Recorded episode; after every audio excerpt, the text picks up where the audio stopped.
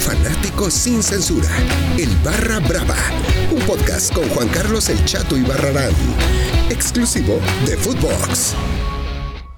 Mis queridos chatolivers, mis queridos chatomaníacos, comienza el mejor podcast del mundo mundial. Sí, el Barra Brava está de regreso con más entrevistas, con más momentos en los que usted Usted puede ser feliz, donde usted es lo más importante. Y hoy me complace presentar al influencer número uno, al gran jugador de Pumas, al hombre que prefiere grabar una historia de Instagram y ser famoso a dirigir a un equipo de primera división como todos los exfutbolistas. Él tiene más seguidores que Cristiano Ronaldo. Él tiene más seguidores que Poncho de Nigris en redes sociales. Y el que usted me diga, él siempre alegra las redes sociales. Mi amigo, mi hermano, el Parejita López. Pareja, ¿cómo estás, mi hermano? ¿Por qué te ríes, pareja? Desde que esa presentación me gustó mucho, aunque no sea nada cierto, pero sí, gracias, gracias, amigo. Oye, pareja, ¿tienes tú ya el curso de técnico? No, no, no lo tengo, lo estaba, lo estaba haciendo, pero la verdad, ahorita no me ha llamado mucho la atención eso de dirigir. Ahorita ya lo dijiste, que a lo mejor hay muchos este, exfutbolistas que sí, su plan es, es dirigir y todo. La verdad, el mío no el mío es ahora, ahora sí que hacer otras cosas. Este, Pegarle a las redes sociales, ¿no? También fíjate que esa parte también me está gustando mucho. Eh, bueno, yo estoy en una agencia eh, que manejan a muchos influencers, este, actrices, actores, hay de todo.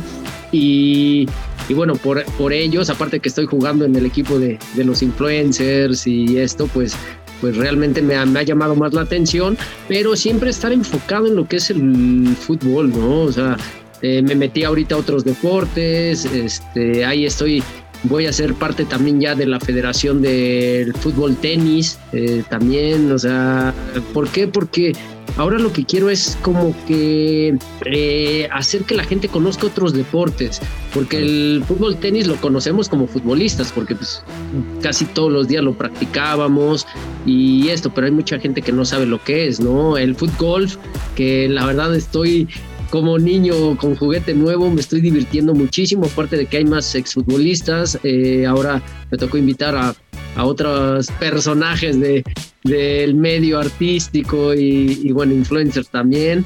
Este, yo creo que esa parte pues me está llamando un poquito más la atención que, que lo de dirigir.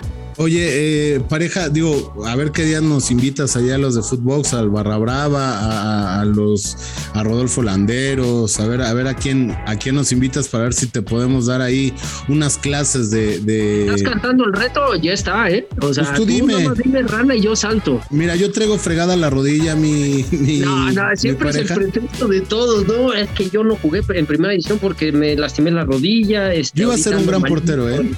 Sea, yo iba a ser un gran portero. Nada más que como siempre lo comento y lo cuento, digo, la gente, los barra bravas ya lo deben de saber, pero pues mi mamá no me quiso llevar a Pumas, ¿no? Porque le daba flojera y por eso no pude debutar. Ay, ajá. Oye, pareja, platícanos un poco la situación que vive hoy el equipo de tus amores, mi pareja. Ocho partidos sin conocer la victoria, dos goles a favor, pareja.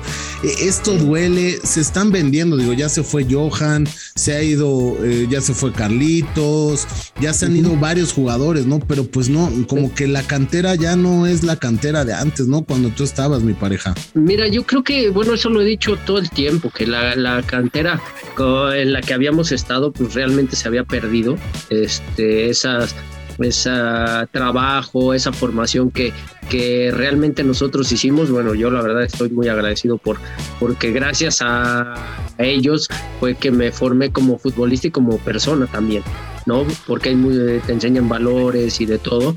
Y de repente hubo unos años donde se había perdido todo esto, ¿no? Yo creo que el mal manejo este, se reflejó en primera división porque ya no tienes a los jóvenes, los procesos de los jóvenes ya no son los buenos, los adecuados y lo único que han estado haciendo es pues debutar a chavos que, que bueno, al final de cuentas desaparecen, desaparecen porque pues, no son constantes, pues a lo mejor pues los avientan muy rápido al ruedo eh, y de verdad pues sí, yo soy de las personas que está triste por ver a Pumas así, este, ahorita van en penúltimo lugar con dos puntos y, y es feo, ¿no? Es feo ver a Pumas ahí cuando Pumas debe de ser protagonista. Pumas debe estar peleando en los primeros lugares, debe estar peleando campeonatos, porque es de los equipos grandes, ¿no? A lo mejor mucha gente va a decir, no, no es grande, porque. No, ¿cómo no?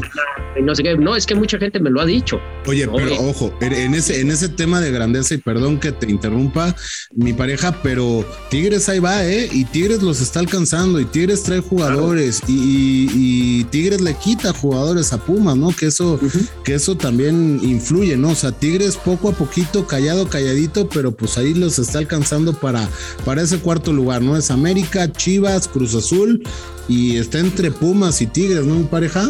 Claro, claro, y pero, pero mira, no, no es un pretexto, ¿no? Porque Pumas siempre se ha caracterizado por ser un equipo que no invierte mucho, la verdad. O sea, no es un equipo que, que tenga el mismo dinero que tiene un Monterrey, un Tigres, un América, un Cruz Azul pero de repente habían hecho un buen trabajo desde fuerzas básicas, eh, tenían gente que realmente eh, traía jugadores que a lo mejor no eran de mucho nombre o que no salían caros, pero demostraban cosas importantes, cosas buenas, ¿no? Eh, ahí está el caso de, de Verón, de Leandro, el mismo Bruno Marioni, o sea, gente que como extranjeros venían y aportaban muchísimo al equipo, ¿no? O sea, yo te hablo de mi época. Claro, no, no, no. De otras épocas estamos hablando de un Caviño, un Muñante, Juan Carlos Vera, o sea, gente que, que como extranjeros sabían a lo que venían, eh, gente que quería trascender y ahora yo creo que todo eso se ha perdido, ¿no? O sea, ¿Por qué? Porque están vendiendo, tienen dinero, o sea, ¿dónde queda? No sabemos, o sea, la cantera, ¿qué es lo que hacen con esa inversión, no? No sabemos qué es lo que hacen con esa inversión, porque realmente si fuera la cantera, o sea, dices, bueno, ok, el proceso de los jóvenes está reflejándose en primera división, pero no lo estamos viendo, ¿no? Hay, hay gente que yo conozco ahí de los chavos que, yo creo que que necesitan más oportunidad también para demostrar, ¿no? Es este Ángel García, que es un chavo que nosotros tuvimos en el equipo de, de tercera división que mi papá tiene, que se llama Ángeles de la Ciudad. Él salió de ahí, yo lo llevé a probarse a Pumas y bueno, ya tiene su oportunidad en primera división, pero es también es un proceso, es un proceso que también ellos deben de entender y si se quieren ganar un lugar en primera división tienen que esforzarse al máximo, tienen que demostrarlo y, y saber que no es nada fácil. Ahora, ¿qué pasa con dinero, no? Este jugador que llegó a Pumas eh, el primer torneo, la rompió, goles, goles, eh, hacía una dupla impresionante con, con Carlitos, en la delantera y hoy decimos, ¿y dinero, apá? ¿No? Fíjate que yo eso en el momento cuando vendieron a Carlos, yo lo dije, yo creo que el, el mejor cambio que pudieron hacer los de Tigres fue a Carlos, o sea, llevárselo a él, porque Carlos a lo mejor no es el goleador como un dinero en ese momento, pero es el que hacía todo el trabajo sucio. O sea, era el que corría, el que luchaba, el que quitaba y el que asistía.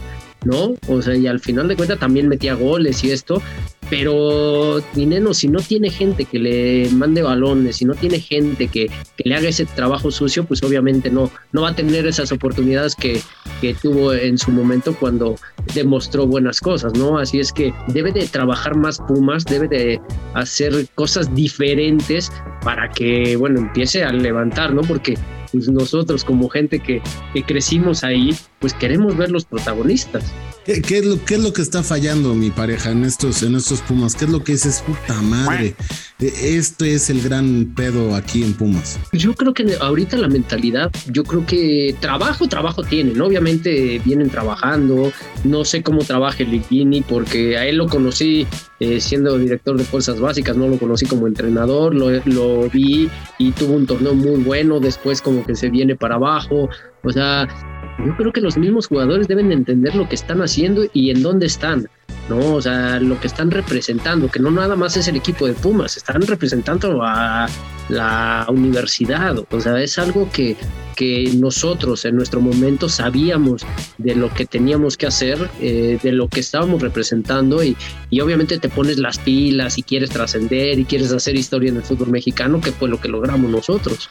Pero, pero digo, eh, entonces digo, hay lana, ya lo dices. Digo, ya también eh, recordamos a Rodrigo Árez de Parga que dijo que para el 2020, 2021 ya iban a venir los refuerzos de verdad, ¿no? Como, como lo dijo Árez de Parga. Yo no lo dije, lo dijo tu amigo De Parga. Y, pues digo, ni llegan los refuerzos de verdad. Y, y dónde está el dinero, ¿no? Y los billetes. Es lo que te digo. Mira, yo no puedo hablar de esa, de esa parte porque no, no, no, no me consta nada, no sé nada de eso. Pero obviamente lo que vemos es lo que podemos decir, ¿no? O sea, si tienes ventas de jugadores que no te sale, que no, no los vendes baratos, pues obviamente, pues, ¿qué haces con ese dinero, no? A lo mejor de lo que sí puedo decir es de las deudas que puede tener la, el equipo, ¿no? Porque sí, de repente Pumas ha sido de estos equipos que tienen deudas muy grandes y pero han salido adelante, ¿no? En nuestra época, cuando llega Arturo Elías, había una deuda grandísima y él él alivianó todo, ya estábamos en un eh, normal porque estábamos en números rojos y, y, bueno, yo creo que nada más es saber qué manejo hacer con el equipo para volverlo a levantar, porque digo, sí nos da coraje verlo así. Y bueno, y más que no podemos ni siquiera estar en el estadio, estar ahí con ellos, pues, ¿qué, qué vamos a hacer? ¿No? O sea, realmente, pues es, es este, pues mandarles la mejor vibra y, y ver qué, qué cambio pueden llegar a hacer. Yo creo que en uno de estos, a mí, a mí me gustaría que llegara un Jaime Lozano un Jimmy, que le dieron esa oportunidad a alguien que fue canterano, alguien que realmente pues puede hacer algo diferente, ¿no? O sea, en exclusiva, en exclusiva el parejita López está diciendo fuera Lilini que llegue el Jimmy Lozano. En exclusiva lo está diciendo, ¿eh? pues no lo dije así, pero pues sí, a mí me gustaría un Jaime Lozano. O, sea, pero, pero ya le, o sea, ya digo, y en el fútbol mexicano, pareja, sabemos que, que los procesos es bien complicado, ¿no? O sea, que no se les da el respaldo a los técnicos. Digo, Lilini lo ha hecho muy bien y todo, pero ya pensar en Jaime Lozano. mira, fíjate, te voy a decir de alguien, este, por ejemplo, Israel López Israel López traía un proceso muy largo, o sea, lo que fue, creo que la 20, la 17, luego la segunda y esto, va de auxiliar y sigue de auxiliar mucho tiempo y de repente se va. Ahora, ¿dónde está? Creo que está en Toluca. o sea, con la 17. o sea, ¿qué, qué procesos lleva? O sea, Pumas, porque los procesos no le están dando oportunidad a los entrenadores. ¿Estás de acuerdo? O sea, al final de cuentas pues, ¿qué proceso tiene? No, pues, mejor a alguien diferente, pues ya, o sea, darle la oportunidad a alguien que ahorita hizo un papel muy bueno con la sub-23, o sea, y es joven, es, es alguien que, que demostró bien algo, cosas en Querétaro, o sea, ¿por qué no? O sea, si al final de cuentas Puma, Pumas está haciendo eso, a ver, vamos a empezar con un proceso, pues empieza con Jaime. Y Jaime Lozano, bueno, pues fue el de la hecho en C1, ¿no? ¿Te acuerdas? Ese, ese festejo, ¿no? Sí, claro, la playera. ¿Y, esa playera tú tienes la tuya, mi pareja? Obvio, la traemos tatuado. ¿Sí? ¿Te la, ¿te la tatuaste? no, no tengo tatuajes yo, pero no, la traemos más en el corazón. Pues imagínate, fueron 15 años que estuve ahí. No, o sea, ahí me formé. Yo ¿Cuál, es, ¿Cuál es tu mejor recuerdo en Pumas y cuál es tu peor recuerdo en Pumas, pareja? El peor fue cuando me corrieron. ¿Por qué te corren? fue, antes de debutar. Este, porque había un directivo que, pues a mí no me quería. nombres, nombres. No, no. Nombres, nombre y medio, dirían por no, porque es una persona que realmente a mí hasta me da. Eh, vamos a hablar de él. Sí, porque fue la, yo creo que es de esas personas que realmente eh, nos hizo daño no nada más a mí, sino muchísimos jugadores de, ese momento y todos los te dicen lo mismo, ¿no? corrió a todos los que éramos hijos de exfutbolistas, o sea, te está hablando de Rafa Puente, de Nacho Flores, de, de el hijo del perro este, Espinosa, o sea, muchos, muchos que estuvimos ahí, que nos hizo la vida imposible. Bueno, a mí me corren, pero gracias a eso fue cuando Mejía Barón me llevó a Puebla. O sea, pero pues yo creo que, ajá, el doctor, él, él, él, era el vicepresidente de Puebla, él me lleva allá, me dan la oportunidad de llegar a Ángeles de Puebla, que era primera jugué tres partidos y luego, luego me debutaron. O sea, o sea, pues esa parte. O sea, sí traías nivel de chavo. lo malo, pues gracias o sea, porque ya de grande ya no, porque veo tus videos y ya no traes nivel. No manches, es que no has visto bien. es que se me hace que no tienes buen teléfono para ver. no, cómo no. Ese es entonces eh, el peor momento es ese que bueno, eh, de lo de lo malo lo bueno porque debutas en Puebla, ¿no? O sea, te, entre lo malo, entre lo malo salió algo muy bueno. Primero, de lo malo, que es eso, que me corren y yo ya no quería jugar. O sea, de verdad mi mentalidad ya fue de, ya para qué, si esta es una porquería, o sea, la gente te trata mal y esto. Pero cuando me da la oportunidad, me queda varón que me dice que te quieres ir para allá, haz de cuenta que mi chip me cambió otra vez y fue de, va, sí quiero, sí quiero, yo quiero jugar, o sea, no, no quiero otra cosa más que jugar fútbol y, y de ahí fue otra vez, pum, pum, pum, a levantar, a levantar y a trabajar. O sea, no queda de otra más que trabajar, trabajar, trabajar porque yo creo que muchos jóvenes eh, no entienden eso, creen que el fútbol es muy fácil, eh, no se dan cuenta que vienen miles, miles de jóvenes queriendo lo mismo que tú, o sea, que es jugar en primera división, ganarse un lugar en un cuadro titular de un equipo de primera división. Y, y eso yo sí lo entendí y yo sabía que tenía que trabajar muy fuerte, tenía que trabajar en cosas diferentes porque físicamente, pues yo no soy una persona que que sea de mucho músculo, lo que quieras, pero trabajé cosas diferentes para poder seguir este, y ser confiable para el entrenador.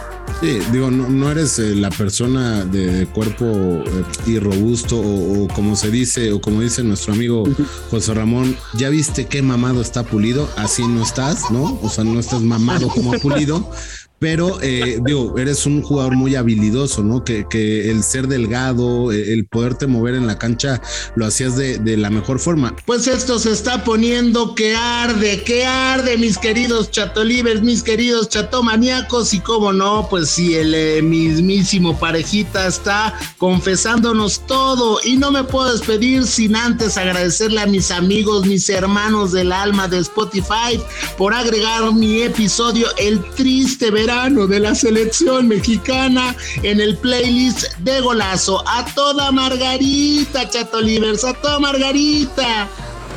El Barra Brava con Juan Carlos El Chato y Barrarán, podcast exclusivo de Footbox.